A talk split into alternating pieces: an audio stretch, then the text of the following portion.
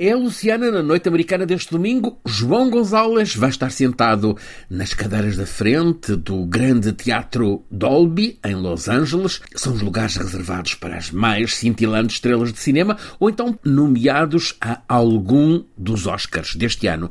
Há vários países para quem é uma rotina ter um ou vários cidadãos mesmo entre os eleitos. Para Portugal, esta é a primeira vez em que um cineasta português realiza um filme que está nomeado para os Oscars de Hollywood. Nome dele? João Gonzalez. O filme Ice Merchants é uma curta-metragem e é de animação. Seja como for, está nomeado para um Oscar como qualquer dos outros. Ora, quem é ele, este português nos Oscars? João Gonzalez nasceu no Porto em 1996. Quis ser jogador profissional, não de futebol, mas de voleibol, imagine-se. Nunca quis ser artista. No entanto, o bichinho do piano, algo que o pai lhe passou ainda com ele muito miúdo, é um instrumento que toca desde os 4 anos de idade.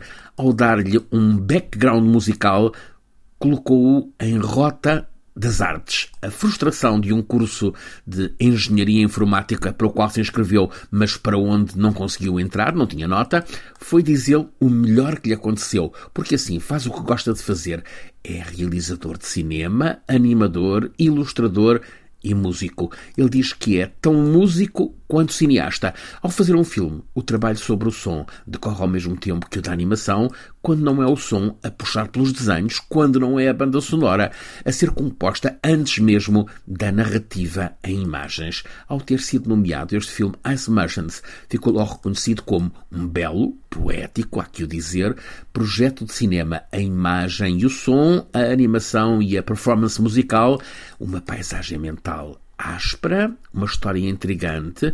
É uma história que se centra num homem que vive com o filho numa casa no alto, muito alto, de uma montanha pontiaguda. Todos os dias, pai e filho saltam em paraquedas para venderem gelo aos moradores na aldeia cá embaixo. O resto da história há que a ver, com ou sem Oscar, Ice Merchants.